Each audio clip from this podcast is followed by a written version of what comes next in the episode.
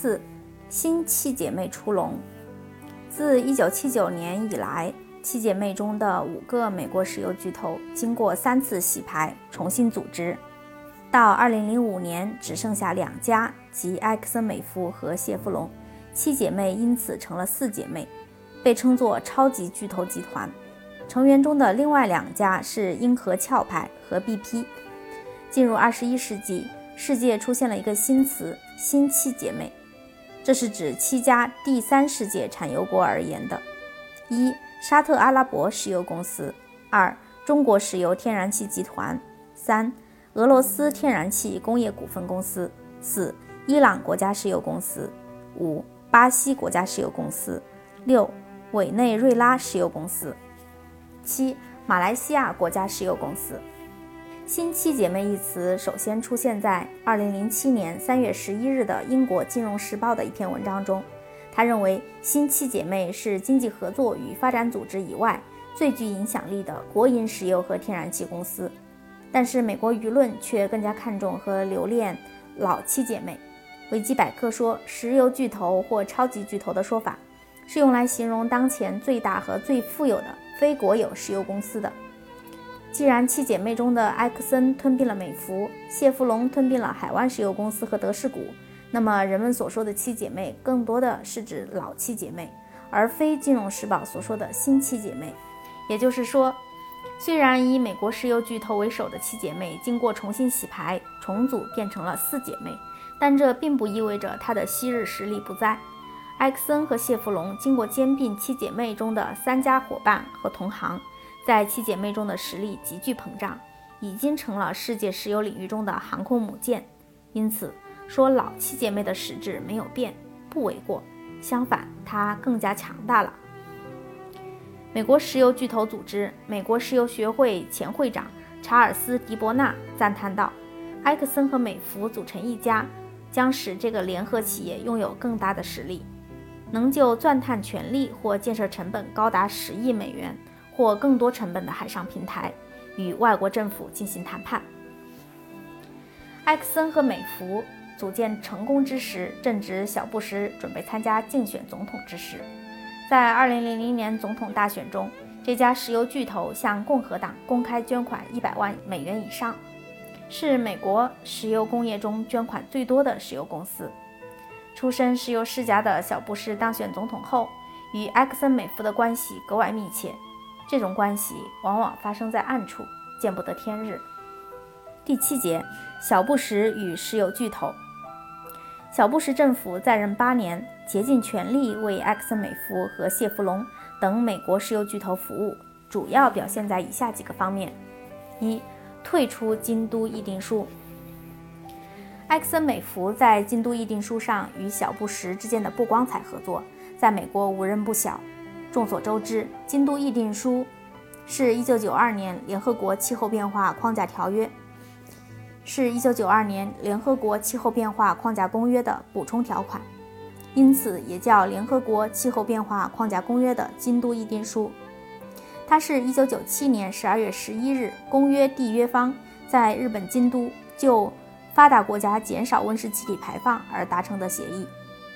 二零零五年二月十六日正式生效。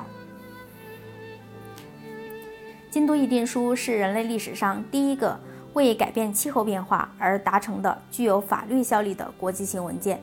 其目标是将大气中的温室气体含量稳定在一个适当的水平，进而防止剧烈的气候变化对人类造成伤害。京都议定书规定。从2008年到2012年，世界39个工业化国家将温室气体总排放量在1990年的基础上减少5.2%，其中欧盟国家减排指标8%，美国7%，日本6%。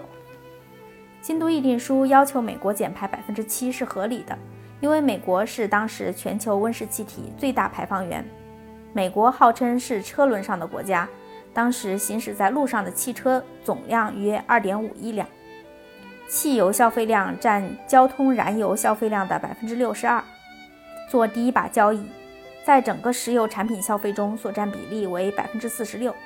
美国人口仅占全球人口的百分之三到百分之四，而排放的二氧化碳却占全球排放量的百分之二十五到百分之三十。但是，以埃克森美孚为首的美国石油巨头，从一九九七年起耗资四千七百多万美元游说联邦国会，反对批准京都议定书。仅1999年，埃克森美孚的游说预算就高达1170万美元，仅次于药品和香烟巨头，位居美国第五位。小布什在竞选期间许下诺言，保证入住白宫后采取措施减少温室气体排放，但上台后。就把这个诺言置之脑后，这是因为埃克森美孚更加露骨地反对京都议定书。在小布什举行就职典礼前两天，这家石油巨头在报纸上发表广告，就新政府的能源政策提出建议。京都议定书的制定程序不切实际，它对经济有害，必须反思它的制定过程。入主白宫后两个月，即2001年3月。小布什以减少温室气体排放将会影响美国经济发展，和发展中国家也应该承担减排和限排温室气体的义务，为借口拒绝批准京都议定书。这是他就职总统后做出的第一个重要决策。他说：“京都议定书不现实，它是一件紧箍咒样的紧身衣。”白宫在声明中表示，如果美国参加京都议定书，美国将有几百万人失业。三月二十八日，白宫发言人阿里·弗莱舍代表小布什正式宣布美国退出京都议定书。这一宣布在世界引起一片哗然。英国《金融时报》二零零一年十月援引时任埃克森美孚副总经理勒内·达汉的话说：“小布什最终对京都议定书选择的政策，不会与你们从我们这里获得的信息有什么区别。”言外之意，小布什的决定准确反映了埃克森美孚的愿望。二零零五年六月八日，英国《卫报》发表一篇文章，标题为《揭秘石油巨头是如何影响布什的》，白宫就京都议定书向埃克森征求建议。文章援引美国国务院的文件说，小布什退出京都议定书，主要是受到世界最大的石油公司埃克森美孚的压力。从2001年到2004年，小布什政府对埃克森美孚高级管理人员积极参与政府气候变化政策给予的合作，曾多次表示感谢。小布什政府还询问埃克森美孚，政府今后采取什么样的气候变化政策才能让埃克森美孚接受。文章说，这一事实表明埃克森美孚与美国政府之间的关系有多么密切，它在帮助制定美国政策中所起的作用是多么大。第二节，油价暴涨。小布什在台上八年，正是国际油价激烈波动的八年，石油价格一路飙升，创造了历史最高纪录。在他与民主党总统候选人戈尔争夺总统宝座的较量中，油价成为双方辩论的中心。日本读卖新闻就当年美国大选发表文章说，由于原油价格暴涨，能源问题一下子成了美国总统选举的争论焦点。美国政府在民主党候选人戈尔提议下，决定动用战略石油储备，而共和党候选人小布什则表示反对，提出了独自的能源政策。两位候选人的能源政策反映了两人的政治背景。戈尔长期致力于解决环保问题，布什是石油行业出身。2007年到2008年，美国爆发次贷危机、金融风暴，随后出现战后最严重的经济危机。但世界油价不但未跌，反而创历史最高纪录，是什么原因导致如此反常的现象？只要观察小布什政府执行的政策即可找到答案。一、发动两场战争。小布什上台后，对外奉行侵略政策，先后军事侵略阿富汗和伊拉克，并威胁对伊朗动武，导致心理恐慌，油价非理性上扬。